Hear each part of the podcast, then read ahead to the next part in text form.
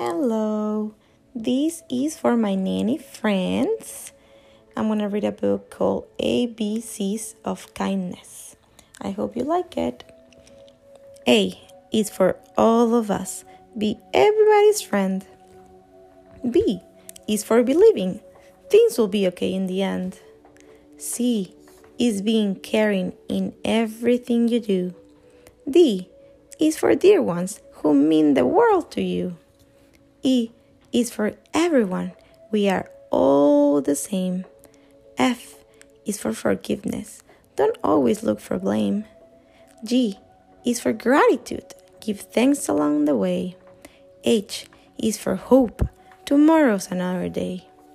I is for inviting everyone to play. J is for joy when you make somebody's day. K is for kindness.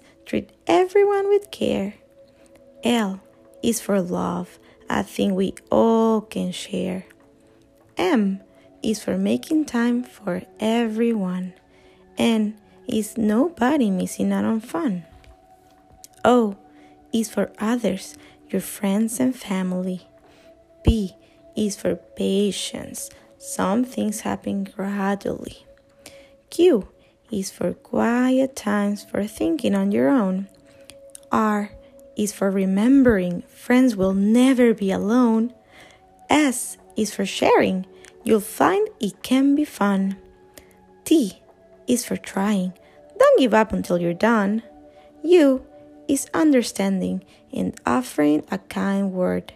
V is for voices. Let everyone's be heard.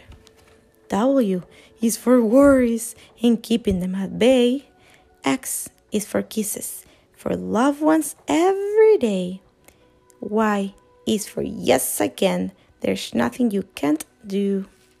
Z is sleeping peacefully when your day of kindness is through.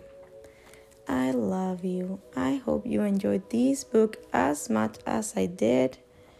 Have a happy day, night, evening, afternoon, in life. Love you, Annie. Bye.